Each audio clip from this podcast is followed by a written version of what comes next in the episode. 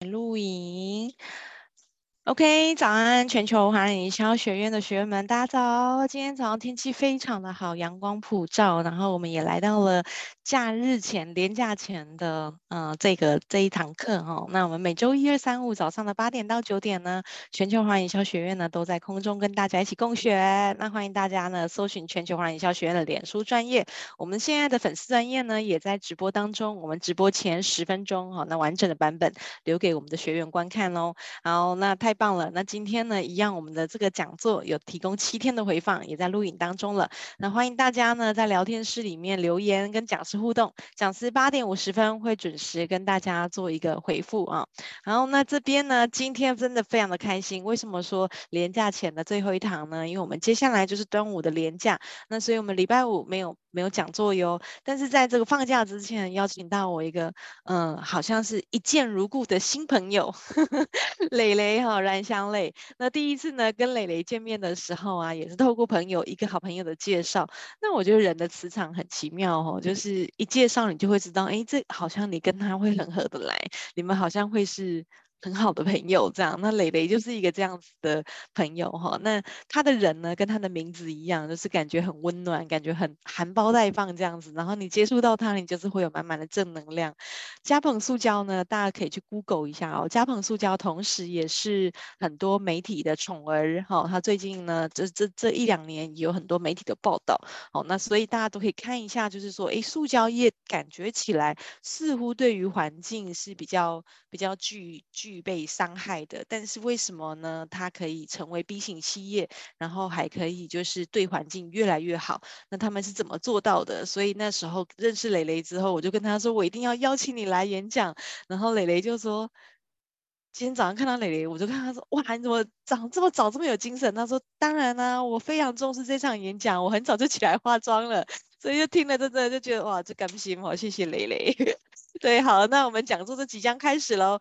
那我们今天呢，就非常慎重的、很开心的邀请到嘉鹏塑胶的执行总监冉祥磊来跟我们分享对社会更好、塑胶业成为 B 型企业的梦幻里程。欢迎磊磊。那我现在先分享一下画面。是。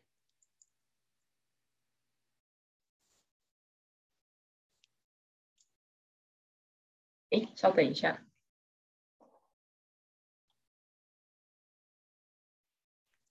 他那个刚刚看到的不是全荧幕。OK，大家久等了一下下。那在开始之前，我当然还是很谢谢伟荣今天邀请我来到这个全球华人营销学院做分享。那句话一见如故，真的是讲的非常中肯。我我真的是见到伟荣也是这个感觉。好，那我今天要分享的主题是有关 B 型企业让传产蜕变的旅程。那我在整个呃分享开始之前，我想跟大家问个问题，就是大家可以猜猜看，我们在成立 B 型企业之前和成立 B 型企业之后。我们的营业额总共成长几倍？一个二十几年的传产，大家可以在聊天室打打看，是一倍呢？两倍呢？三倍呢？好，那感谢感谢有人回我后，好，那我现在公布最后的解答。我们整个过程总共成长了五倍，我们从原本的六千万的营业额，一直到现在的是三亿。那我相信大家很很好奇，说到底是怎么做到一个二十几年的传产？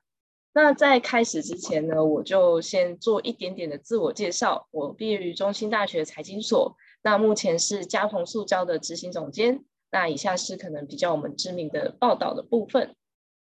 好，那我来自嘉鹏塑胶，我们在这个产业已经有三十年的时间。那我们主要在贩售的时候是属于工业级的塑胶管，像是 UPVC、CPVC。比较常是使用在工厂的部分。那目前全台也有六个据点是同业之冠，仅次我们的第二名也才三个，所以有一定程度上的差距。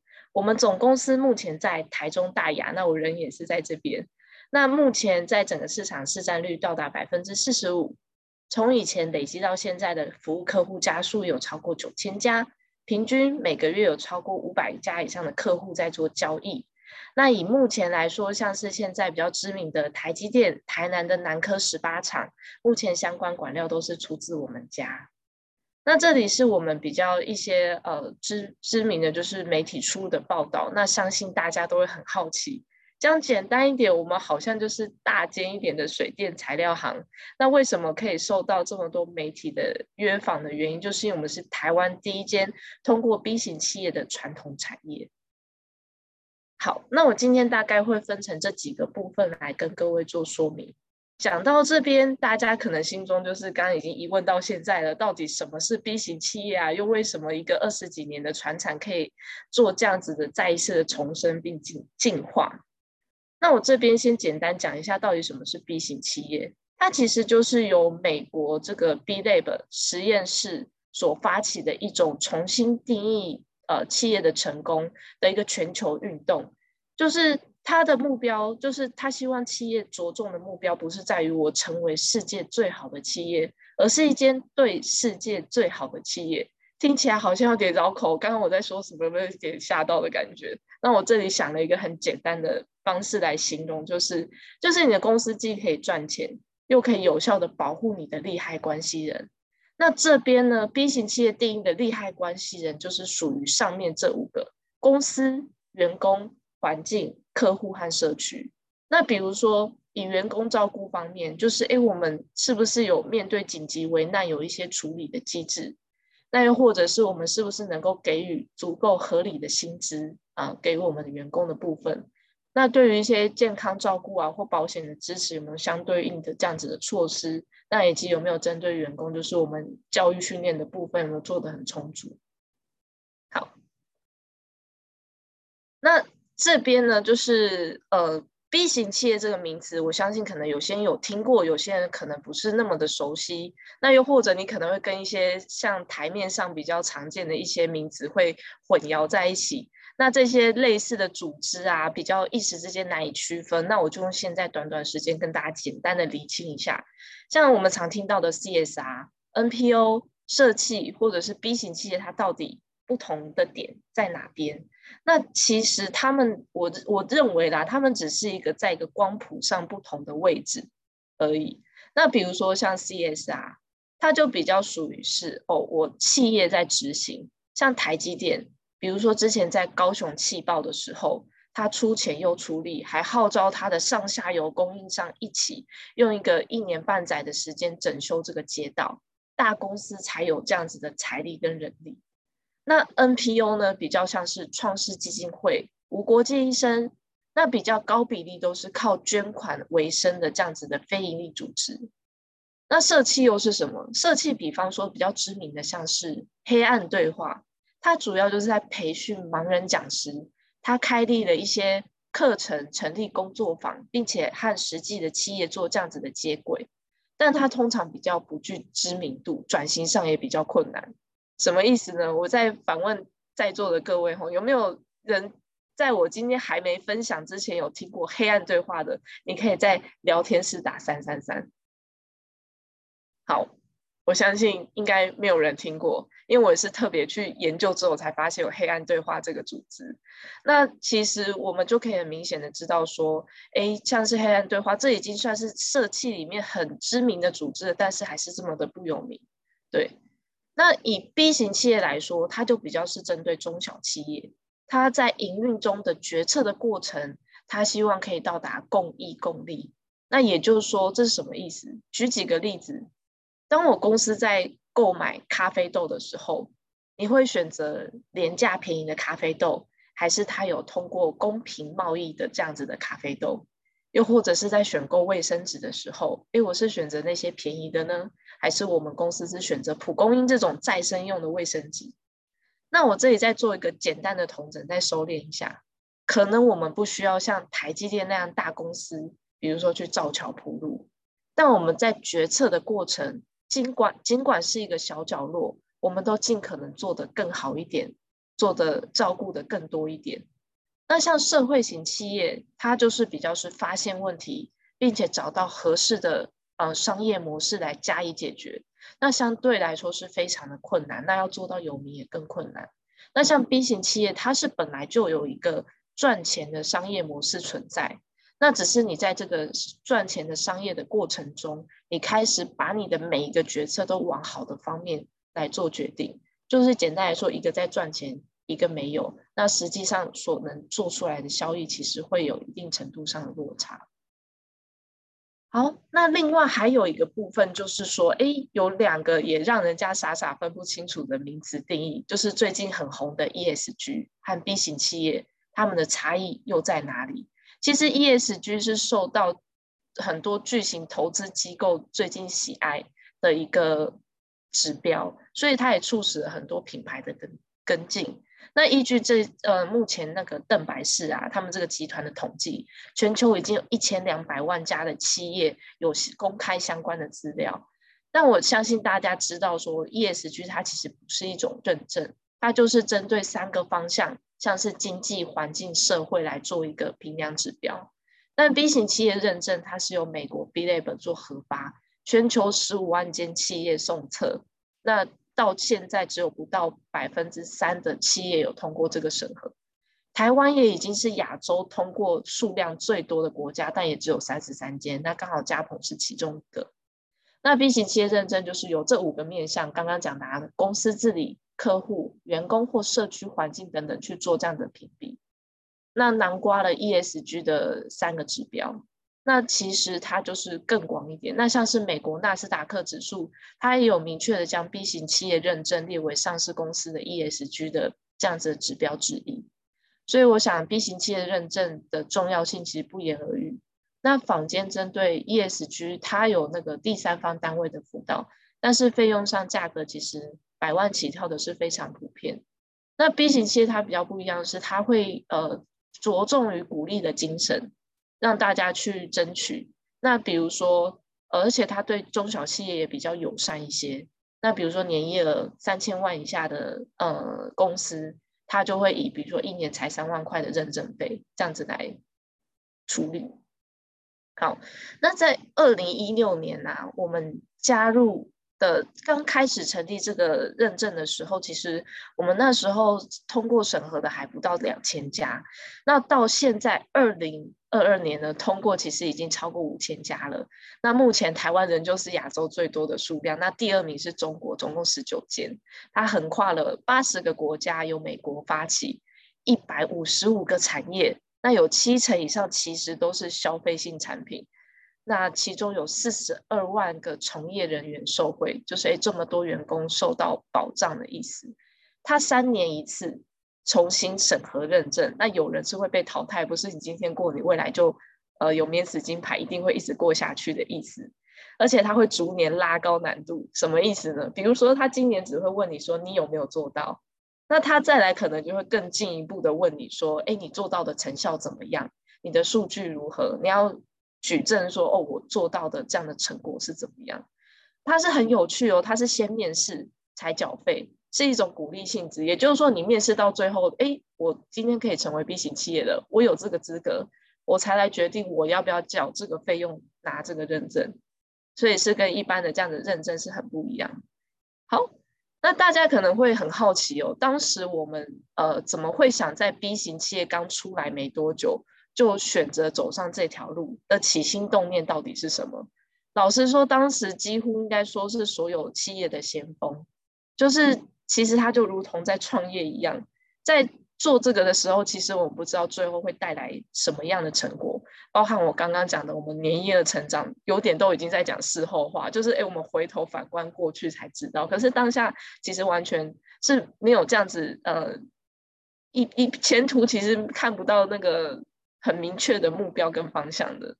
那虽然在沃尔玛，它已经成立了 B 型企业的专柜，就是但是在台湾其实还不是很盛行，知道的人其实也没有几个。那为什么要做这件事情？都要从我先生这个接班的部分说起。那我这边先问大家一个问题：你有没有帮植物浇过水的经验？那有没有过这种经验？就是你要浇花，拿起那个水管，在太阳下晒了很久，然后捏起来好像黏黏脏脏、恶心恶心的这样子的感觉。那 对，有，谢谢。好，那我们就我们其实这个黏黏东西是什么？它就是塑化剂。那塑化剂它其实是一种很便宜的工业添加物，它会借由我们的皮肤，也就是说，只要接触到我们手上，不要说饮食好，它都其实都会进入我们的身体，造成疾病。所以为什么说，哎，我们摸过那些东西，其实要赶快去洗手的原因就是这样，尤其是对小朋友影响是很大的。那欧盟还特别制定了，就是在 ROHS 有禁止这个东西的添加。那我们也回想到，为什么大家对塑化剂会很敏感的原因，就是我们在二零一一年的时候，台湾曾经经历过这个食安风暴，上游厂商为了节省成本，竟然把工业用的这样塑化剂放到我们的食物里面，然后不管是糕点啊、小吃啊，很多都中奖了。那我们所生产的管子就是不含塑化剂的塑胶管材，我们就称它叫 UPVC。那我们这样子的管材其实多用在台积电、日月光或是污水处理厂。那比如说制程中，我在清洗这个晶圆片，我要用一个化学药液叫氢氟酸，它不能有任何一点污染，更何况是塑化剂。好，现在进入我们的重点。刚刚提到说，诶，要从我先生的接班开始说起。这时候你可能会好奇说，我在哪里？因为我这时候还没有回来跟他一起接班。我那时候其实我在红海担任子公司董事长特助。那我这段时间在大公司做磨练，那也奠定了我其实回到公司想要塑造一个怎样企业文化的基础。那呃，我想要塑造的是一个，就是大家在这里工作会感到开心，跟别人提起我自己在做什么的时候，会为我公司感到自豪的一个企业文化。但此时我公我的先生正在面临他辛苦接班四百天的撞墙期。比如说，像我们从右手边开始，哎，我们面对的艰困的事实就是，我们就是建材，建材意味着我们的产品不成熟，不就是已经是一个很成熟的产品，没有任何创新的空间。那我们这就属于买卖，买卖就是象征着，其实我们不具备研发能力，也没有任何生产力。那我们其实很停滞，为什么？因为市场很饱和啊，一个萝卜一个坑，它发展其实也就这样子。再来是老化，老化就是我们。其实当时的员工的状况，一半以上都超是超过四十岁以上的老成，难以处理的冗员其实很多。再来，我们很传产，就是传产不光鲜，既不文创也不创新，跟创有开头的都跟我们没有关系，所以我们没办法吸引年轻人来投递履历。好，那再以形象来说，PVC 啊，这样子无毒的塑胶，或者是一直常讲的这样子减速减速的口号。那偏偏我们的就是材料还没有办法更换，再来夕阳夕阳产业，就讲讲好听一点，就是你家巷口的五金材料行，再大一点，很罕见这种场子，这种看起来类似的东西，其实多如牦牛，对，多如牛毛。那再来就是，哎，当时他面对的就是，比如说我先生可能学经历不是，呃，美国没有喝过洋墨水，那甚至，呃，很多。很多以专业来说，就变成说，就很多老城是看着他从小长大，那包含他可能没有任何的职场经验，也只有诶学生时代的打工经验这样子。那大家会用放大镜来检视所有的二代，就比如说，哎，你就是皇亲国戚呀，做得好就是应该呀，做不好就罪该万死，哎，就会。说，哎，当你做不好的时候，就可能会有一句说：“你看吧，我就知道。”类似这样子的话，哎，我们很常听到的。那再来目标，哎，最致命的，其实当时不知道接下这个公司之后，要把公司带往哪里去。那这时候呢，就是哎，因为我们都有在看商周的习惯，所以我们那时候看到商周刚好针对这本书打了好几天的广告，大概好几个礼拜都有看到它。所以当时相信这是一个预兆，怎么会有公司既可以保护环境、善待员工、照顾客户，还能够赚钱？有这么好的事情？所以当时我先生就直接把这本书给买下来，哦，他看了就一发不可收拾，他觉得这就是他想要成立的公司的样貌。那刚好跟我前面提到说，诶，我希望可以塑造一个让员工开心并且引以为傲的企业的想法是不谋而合。好。那现在我们有了目标了，所以我们在目标这边打了一个勾。那现在针对的就是核心的问题到底在哪里？其实我们核心的问题就是老化，因为没有新人就没有新的想法。你很多想要翻转的问题，其实连改善的机会都没有。那右半边也要靠自己努力，那左半边这里的问题到底就是什么呢？那有很多新潮的目标啊，才能够吸引一些志同道合的人来做解决跟改善。那这时候其实我们也碰到这样子改善的第一个冲突，因为当时跟呃我公公就是，诶，他的观念可能在产销人发财，他比较着重的是在销，公司要有收入才能做改变，可是我们的想法是在人，就要有。适合的人进来才能做这样子的提升跟突破。好，那既然现在决定要转型了，那到底要怎么转？那以结果来说，哎，我们最后成为了第一间通过 B 型企业的传统产业，这是当时通过那天大家一起的合照。怎么转呢？我们各位可以来想想看，就是不管你是企业主还是高阶主管，还是你本身是员工，还曾经有当过员工，我们设身处地的让自己沉浸在这个心情。当我的宝宝不满三岁，我有很多的突发状况，有薪假我早就用完了，我就只剩事假。这时候我家里开销很大，生活很吃紧，我该怎么办？好，第二个，我工作尽心尽力，我压力真的超大的，我好想休息，但我又怕影响我的升迁，还是算了，不要请假，安安稳稳的做工作比较实际。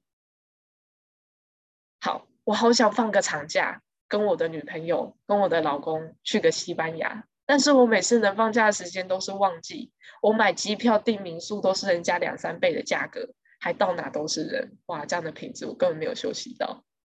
这时候我的工作和生活根本没有办法取得平衡，那我还能撑多久？这时候嘉鹏就是出来的第一个制度叫自主假。自主假，哎，大家可能哦，天哪，自主假是什么？就是我们会多给我们的伙伴十天的假，不包含政府定义的，比如说我满半年会有三天的特休。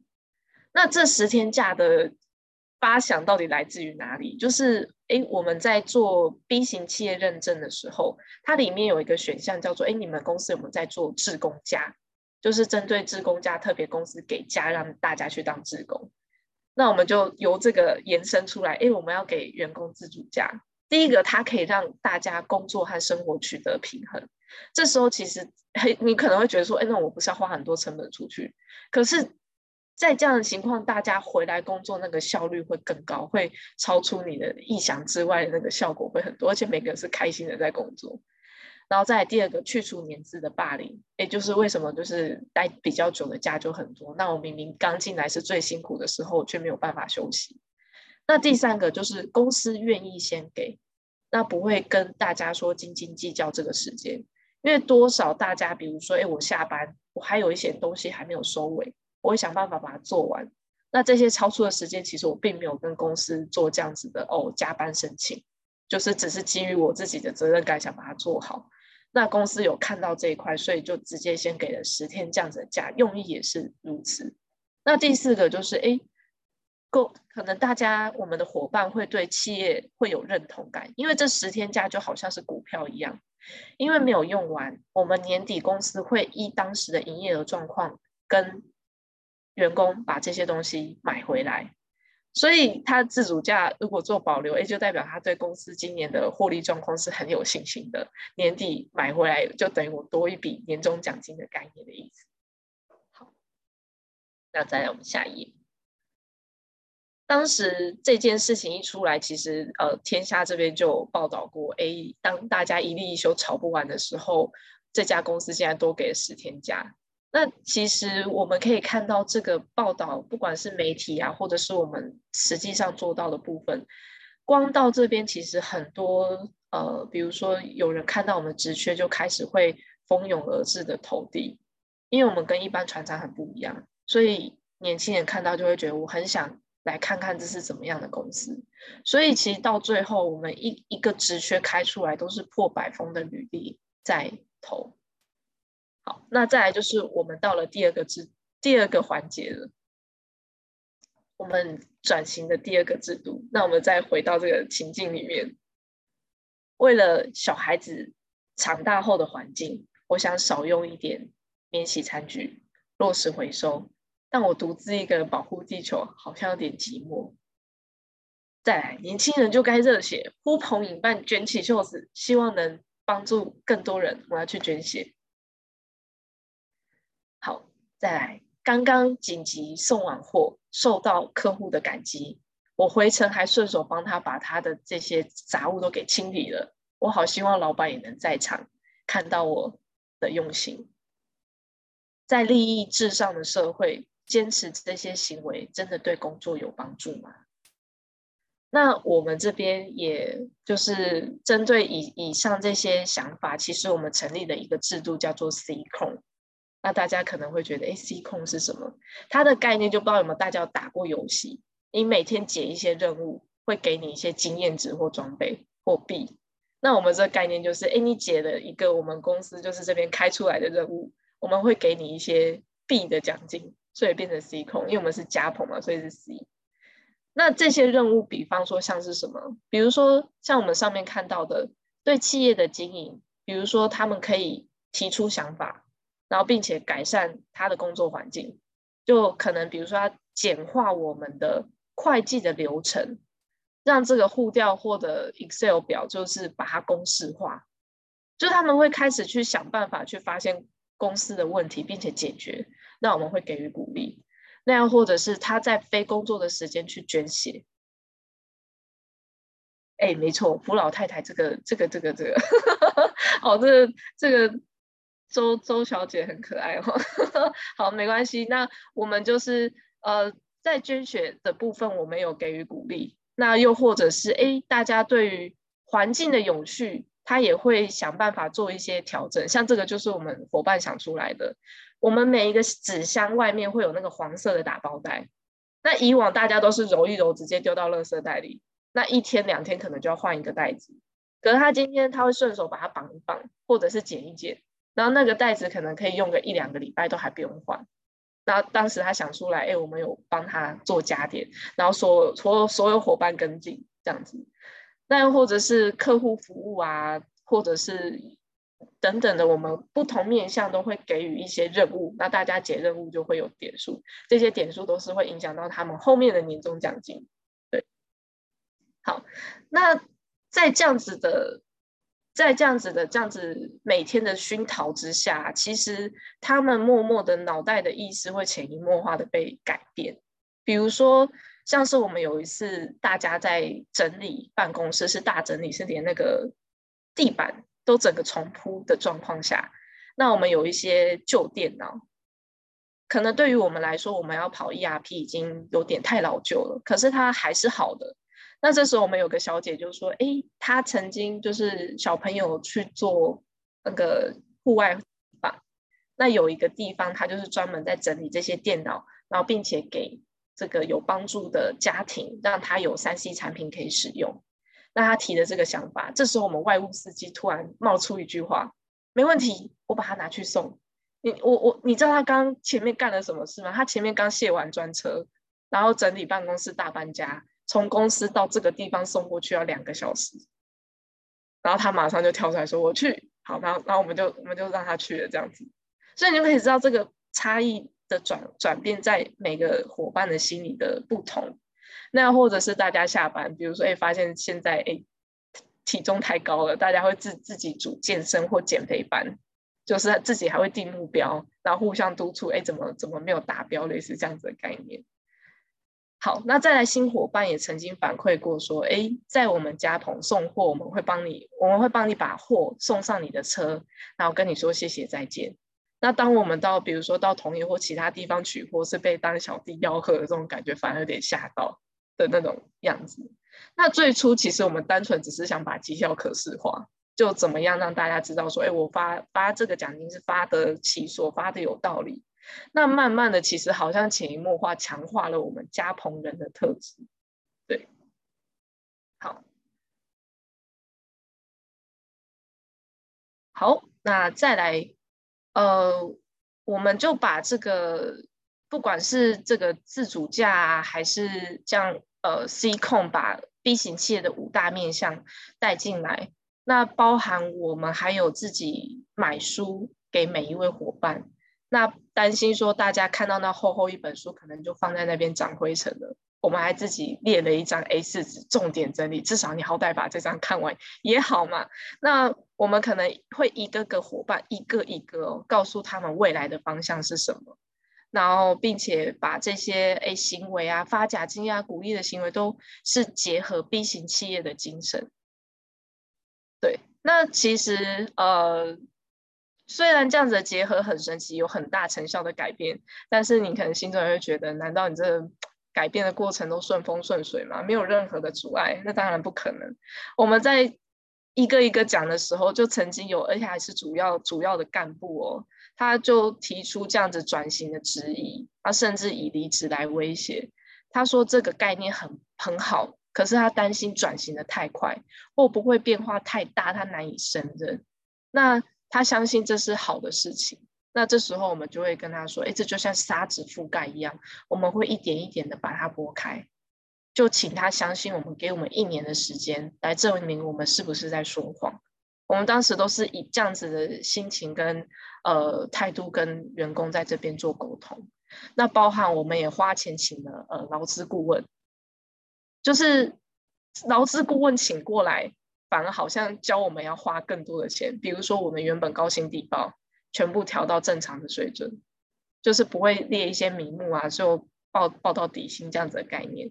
那或者是该给的全给，就完全符合劳基法。对，所以所以那时候那时候我公公有说，你怎么好像请了一个人来教我们花更多的钱的感觉？那跟原本的斤斤计较啊完全相反。但事实证明，其实有这个必要。那我们当时在做工作规则，就是每个公司应该会有一本工作规则，就记录说，哦，我我公司每个环节怎么样符合劳基法、符合政府的这样的制度。但其实我们那时候公司不满三十人，虽然虽然现在已经有，就是当时不满三十人情况下，其实不需要做这样子的申请。那我们也是研究半年才弄出来。那当时我打电话说，承办人员还说，哎，你们公司不满三十人，是不是？不用那么早申请，就是因为他当时案件可能很多，所以他在劝退我们那种概念。但是我们还是说，因为我们是 B 型，其实说我们一定要做这个申请。那当时是还是林家龙盖章，因为我在台中嘛。好，那不管是保险啊、上班还是上班途中休假，其实呃教呃这等等全部都要让我们公司的伙伴受到保障。那再来以知识的方面，我们大量教育训练是不间断的，我们每个月都要上一堂课。这样的习惯已经持续了三年多。那从产品态度讲到沟通技巧，那其实不止我们的业务，我们的外务司机甚至会计都有办法可以回答客户五到六成以上的问题。好，那这些改变好像看似一切欣欣向荣，哎，喊喊喊了口号，大家就觉得哎有那个梦想，那个有那个期待，愿意跟着走。但是这时候难。那个关卡又来了，关卡就是诶，一片欣欣向荣吗？当然不可能。这时候我们公司面临了一个就是完全没有业务的状况。那原因是因为原本可能有一些要走，那原本可能还在的这些老业务，他会觉得说，为什么我要做这些无意义的事情？我为什么要在意垃圾减不减少？我为什么要在意能源消不消耗？又为什么我要在这边一直上课？那我不是顾好我的业绩？照顾好我的客户，我达标就好了嘛。但是对于我们来说，基本上会有这样子想法的业务是没有办法做出有温度的服务。然后，所以那时候，哎，大家全部挤在一起，哎，一次离开，那我们也觉得就是没关系，因为我们想要留下对的人，所以长痛不如短痛。虽然当时真的很辛苦。那刚刚提到有温度的服务，就是我们剩下这些人其实是。适合这样子想法的，那包含我们在面试的时候，也是面试相同脑袋跟思考的人进来，所以在我们公司不需要怎么教，他就能够做出有温度的服务。我举三个例子好了，就刚刚像刚刚我们东西会放上车，跟客户说谢谢这样子的概念，那或者是你今天突然临时来，然后叫了很多东西，哎，我们不会在心中咒骂你啊，说怎么怎么现在才来。那么多东西要看着我们拿，压力多大？我们会跟你说：“哎，你要不要喝杯咖啡？等一下。”那通常来到我们公司的客户啊，或者是来面应征的这些应征者，他很常会给我们一个回馈是：“哎，你们公司的员工看起来好快乐，就是有有这样一个好快乐的感觉。”那不管怎么样，就是大家可以理解说，对我们而言，只要对的事情，我们就要去完成，哪怕前方再辛苦，再多阻碍，其实都阻止不了我们。好。所以这就是我当时提到，也是刚好《今周刊》有把它写下来的一个报道。其实我最喜欢的是这一篇，因为它记载了我们，比如说员工的不谅解，或者是上一代的不能理解，一直到最后所有人都认同了这件事情。好，那再来就是 B 型企业前跟 B 型企业后，我们的差异到底在哪边？就再来就是，呃，有意愿来。然后加上对的人，这是传产能够改变的关键因素。那前提是领导人必须要有这样子的思维的改变。就文化是看不见而且难以量化的资产，但成效也是很缓慢。所以你要深深切的影响公司的走向，并且永续经营的观念，这是一一个蛮漫长的路。那我们也对自己进来的伙伴，我们称为加盟人，是非常高标准的要求。就我们不是一般的传产，我们是 B 型企业，所以我们一定要做得更好。那我们通常面试会怎么样找人呢？我我可以给给几个，就是我们一定会问的问题，而且会影响你能不能加入加盟。对，那通常有一个问题一定是，哎，你有没有在做公益活动？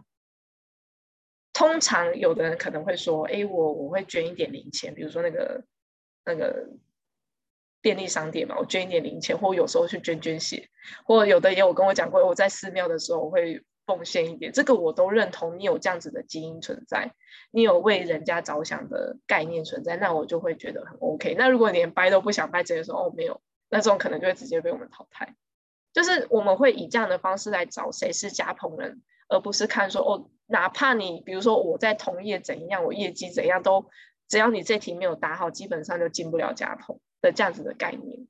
那或者是我们还会想很多问题啊，比如说看你的人格特质，做一些测验。那我们针对人格特质是不是加盟人这点会更在意。我们宁可找到适合的人，而不是很强的人，这样子才能待得久，才是可以一起打仗的团队。那再来就是讲到转型的好伙伴，这边要提到的是，跟我们一样，在员工照顾这边做得很强的，就是嘉威。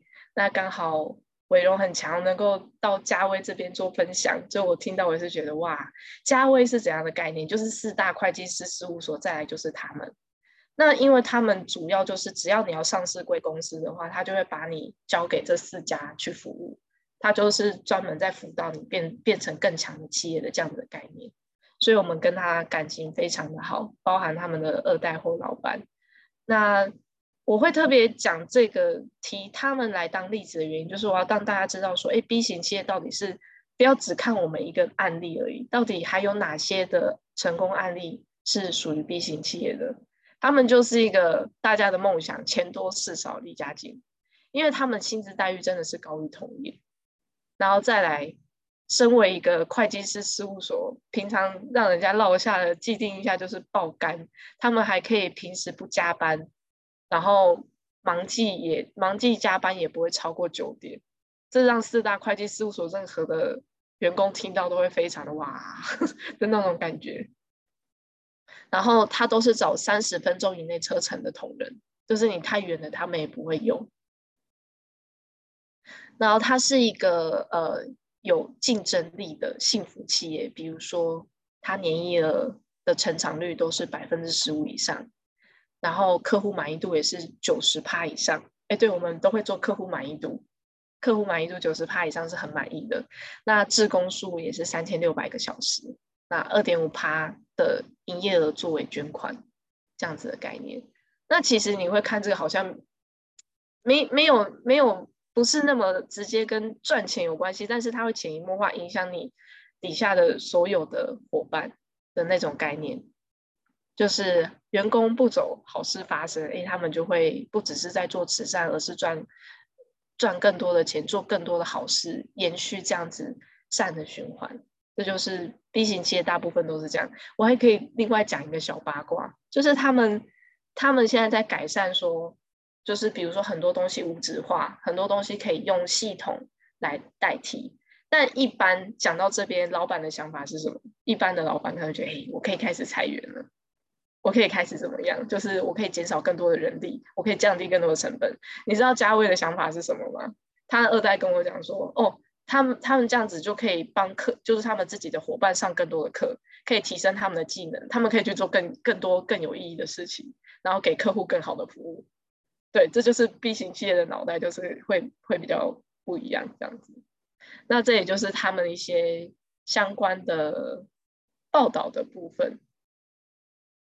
好，那最后我我想要讲一个小故事，因为我刚好留了十分钟的时间。为什么呢？因为当时这个故事是我先生告诉我，这是他的一个美丽的梦想。但是他那时候跟我讲的时候，我是没有任何感觉，我就觉得，哎，你你为什么要突然跟我讲这些？可是，当我慢慢在一直在投入在这边陪他一起把这个事情完成的时候，那我现在回头再来看这个故事，甚至我第一次坐在台下看他在台上讲这段故事的时候，我是很感动，我眼眶是泛泪，但我不敢跟他讲，我就保持哦哦，对，讲得很好这样的 这样子的形象，就是。这这是他发生在就是他第一次阅读 B 型企业，就是现在最需要的好公司这本书。当他开启这本书的时候，他是欲罢不能的，越看越觉得他完美且诠诠释了我先生心中对于价值的这样子的渴望。蕾蕾这一页是黑色的哦。对对对，我知道。OK，好，越越来越呃对价值的渴望。那可能大家大约看到一半的时候，他心中闪过这个念头，促使他合起这本书，然后走向卧室，拉着我坐在床边。这时候我应该是一脸茫然的是你要干什么？然后他要我跟他一起把眼睛闭起来，那我就好，我就把眼睛闭起来。所以各位现在如果你方便的话，哎，你也可以把眼睛闭起来，听我描绘他当时讲的这个美好的画面。那是一个五十年后某天的早晨。我被电话吵醒，原来是孩子打来的立体影像的电话。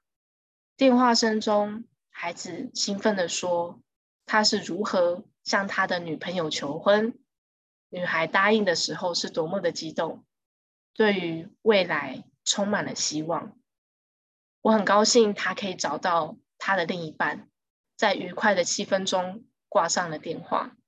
放下电话的时候，我看见画机上有一个小小的 B 字，这时候想起曾经的努力，我不禁微笑了。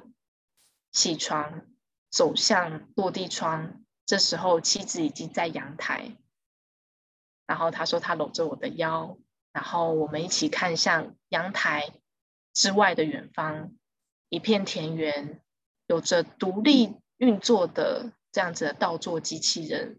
正在收割那摇曳的小麦，我吻了我太太，看向这个星空，我的人生心满意足。他说出这样的语汇，语调是多么的宁静。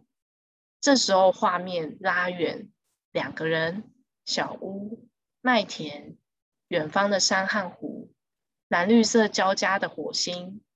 我在这里，眼睛张开。告诉我的妻子说：“这就是我的遇见，其中它充满了很多元素，但是在这个阶段，只有一件事情，就是他遇见有一天，B 型企业认证不只是噱头，它会是一种标准，像是 ISO 一样，它会一种，它是一种普世的价值，一种基本的条件，它会遍及所有的产品、服务，甚至教育。”没有通过这个认证，将无法上架、无法贩售、难以生存。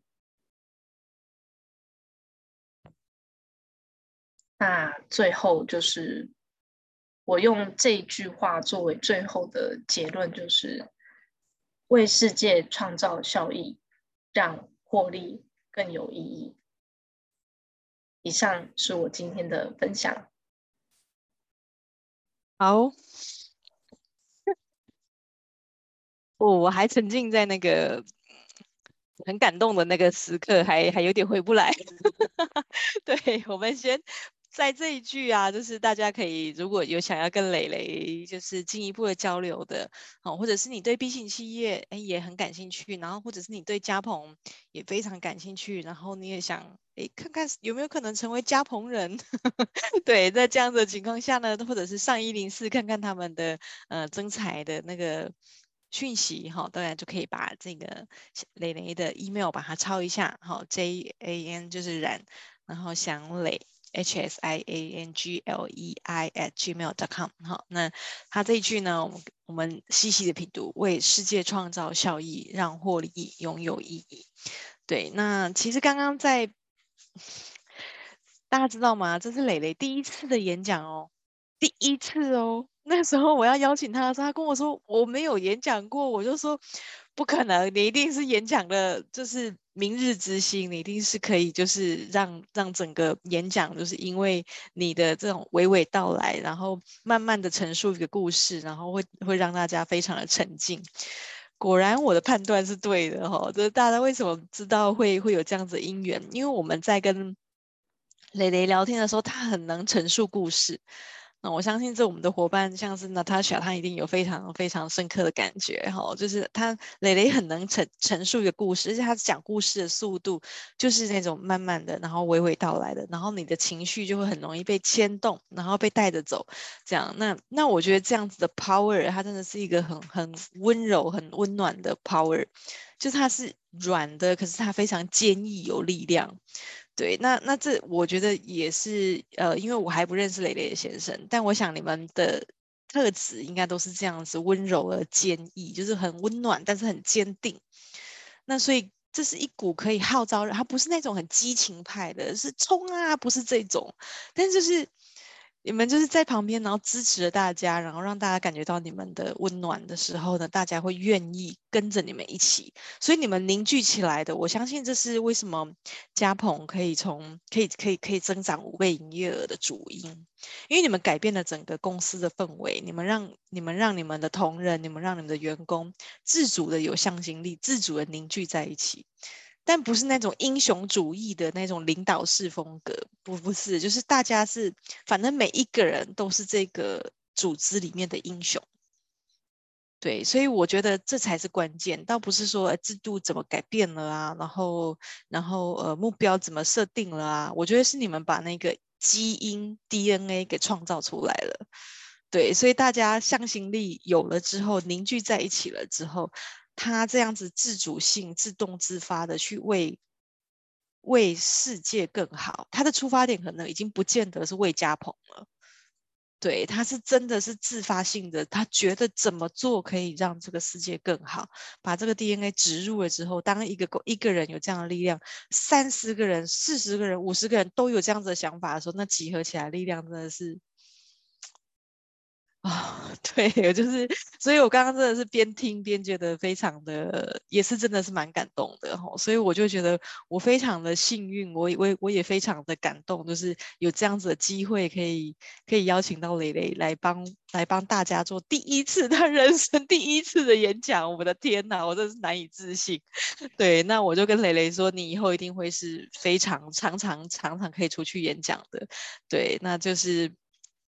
啊，很开心啦，不知道该怎么说，但是我还是要问问题哦，就是大家知道，就是蕾蕾他们这样子的一个制度的改变，然后我刚刚就一直想要问那个 C Coin 哦，就是你刚刚讲到那个 C Coin 的部分，你可以再回到那一页。好的，稍等我一下。对，为了怕大家头晕，我先结束播放，直接滑到那里去。好好好，对，对。对，这一页我觉得很有趣啊，就是 C Coin 这边呢、啊，就是让对的是闪耀价值，就是它的这个这个 Coin 它是怎么样去合合合它的点数，就是比如说 OK，呃，我自备水壶、环保餐具就三点，然后我骑脚踏车上下班，我如果去家鹏，我一定是 那个。整年度都骑脚踏车上下班的那一个，哦，那啊，比如说这样子是五点，哎，那有一个是三十点，特别多呢。那他这样子的点数是怎么合？然后以及他如何影响到？你刚刚有说是影响到他们的年终奖金，对，但是大概大概的设计，大概可以比较 detail 的跟我们讲一下吗？好，可以，没问题。那其实我们每一个制度在设立的时候，比如说我们就可能针对永续环境，那我们会说，哎，你要做公益活动，那我们可能会列举有哪些公益活动等等，就不用每一个都照抄，有的会拿自己整理自己的旧衣服拿去捐，这种我们也觉得是在做好事情。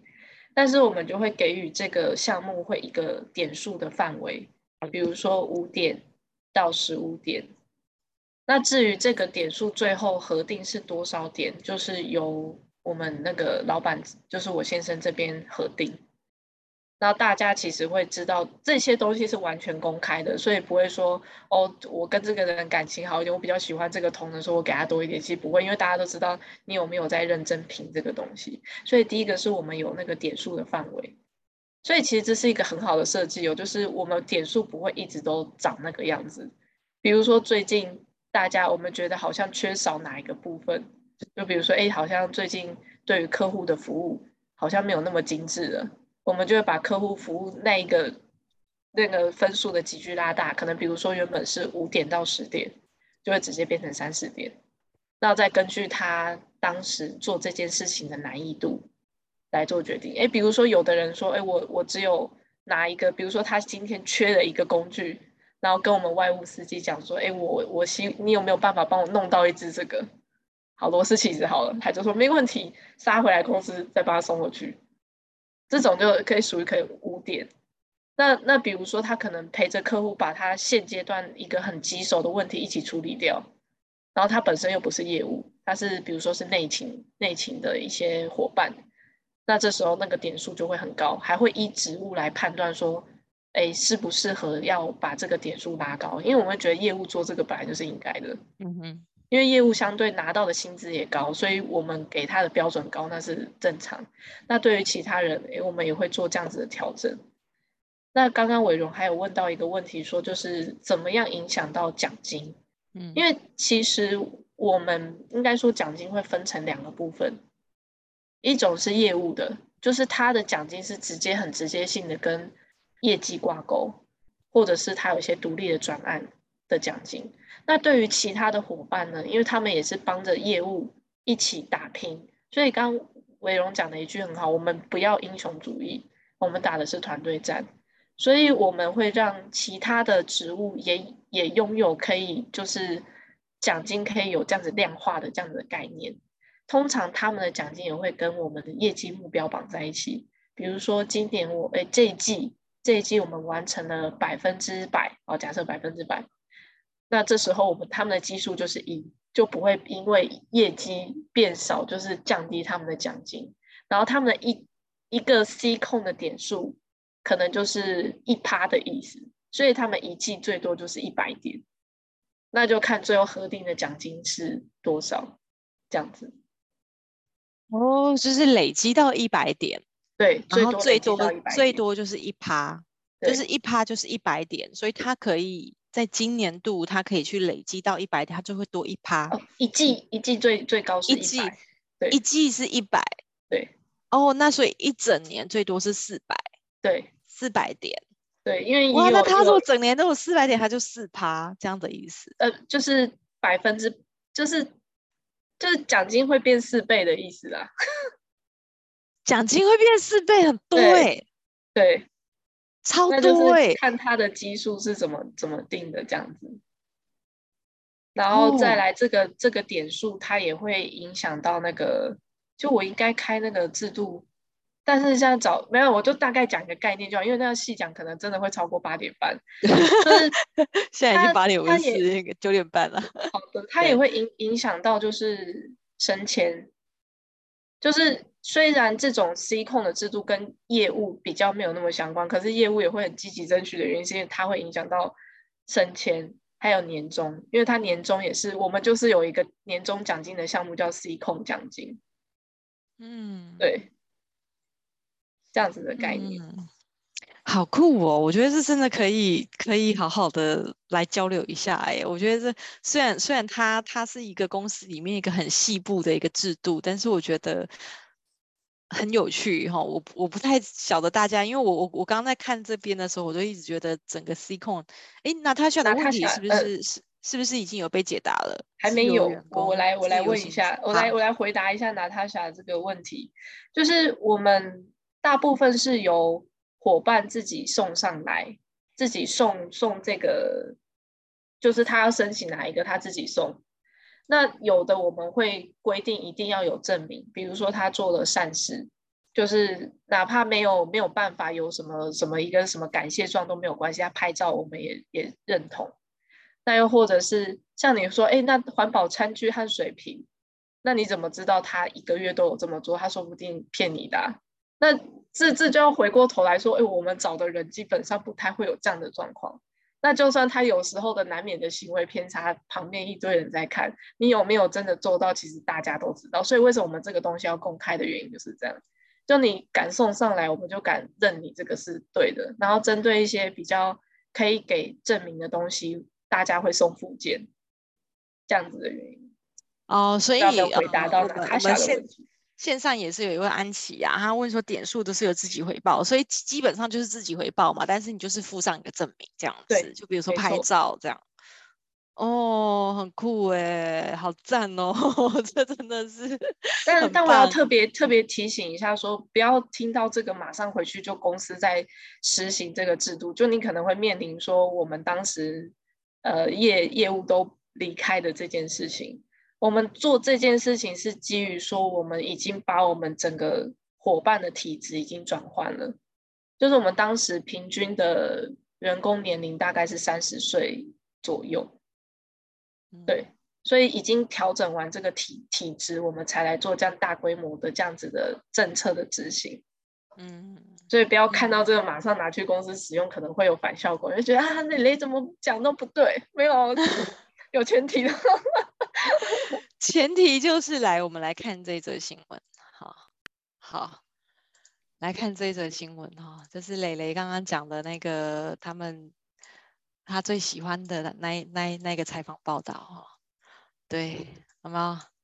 禁收回扣，禁止酒家应酬，业务离职断线，业绩惨掉三成。大家可以去找一下蕾蕾刚刚说的那个《镜周刊》的那一篇哈，业务走光光。对，那他们是真的是在业务走光光了之后啊，就是这样子，呃，先先去调整他们的体质，然后先把公司整个体质，整个整个呃这样子都把它调整完之后呢，才开始做做这个呃整个 B 型企业或者是导入这个虚拟点数，所以事情是有呃先后顺序的哈，所以就是我觉得在这个公司治理的这一块啊，就是蕾蕾虽然很年轻，但大家看应该应该看得出来蕾蕾很年轻哦，是不是才？三十岁 就是很年轻哦，对，但三十岁，对，才刚满三十岁，天哪！对，大家知道吗？他前一阵啊，他一开头的时候，如果你还记得，他刚刚有说，就他在上一份工作的时候，他是当那个某间大公司的特助嘛，哦，然后其实是有。呃，帮老板们去大公司里面去做一个谈判，那我那时候我就觉得很不可思议，我就说：“雷雷，你长这么年轻，然后你讲话这么的温柔，这样子适合谈判吗？”对，但是我们知道他。我我现在已经找到答案了，就是蕾蕾她自己自带一个温柔的力量哦，对，所以就觉得很开心哦。那不知道大家还有没有其他的问题想要问呢？我看一下，呃，公开这件事很重要。师姐说，因为团队的监督远比老板的评价有效，一个真正能够互信的团队才有可能真的不计较。好，那那他想问说，Ccoin 的概念是不是之后？哦，熊熊，好，那、oh. 个这个是用 熊熊 NFT，这个可能我们可以再私聊。对，蕾蕾，我们可能等一下可以私聊一下这样。呃，我最后想请蕾蕾补充一个东西哈，就是你刚刚有讲到，就是公益是呃。加鹏一个非常重要的 DNA，我想请你很简短的说一下，你平常在做这个公益，就是你有去学校里面去去教教教书哈。那我想要请你分享一下这个缘由，然后以及你正在做的这个事情。对，好的，嗯，那呃，对，谢谢伟龙，这很很棒，因为我现在有在那个春安国小做志工，那我已经做了三年。那可能你会觉得，哎，我哪有那个时间？其实我大概就是每周我只会去两个小时，然后里面面对的小朋友都是他比较是特殊的背景，那比如说他可能父母乐戒中被关在监狱里，那又或者是呃他长期受家暴，目前在管制中。当然，大家比较常听到单亲啊、低收入户外配或隔代教养这种比较常见。他们比较共同的特点就是很难专心，所以你要用尽洪荒之力让他们好好坐在位置上把功课写完。那我会想做这件事情，是因为我诶好，今天就给大家一个服务，直接讲没关系。就是我会想做这件事情，是因为我爸爸在二零二零年的时候肝癌过世。那我们从知道一直到他离开，其实不到一个月。然后那时候我就做了很多努力嘛，因为我自己本身是那时候开始走上佛教徒这条路。那我用他的概念，让我家人可以很快速的振作起来。然后就算在告别式当天，我们是在一个很欢乐的情况下结束这件事情。所以，我希望可以把这个心情跟这个感谢的心意做延续下去。加上我本来就有想要当老师，只是因为因缘机会，反正我现在变变成一个公司的这样子的一个老板娘的状态嘛。那我也算是圆一个我的梦，然后去把这件事情做延续。所以我做了志工的这一条路。对，以上，这已经是我。第二次还第三次听这故事，每次听都还是眼眶 有点泛泪。对，就是我觉得蕾蕾有一个自带，真的是自带一个一个很很坚毅的力量嘛。对，就是你的整个呃。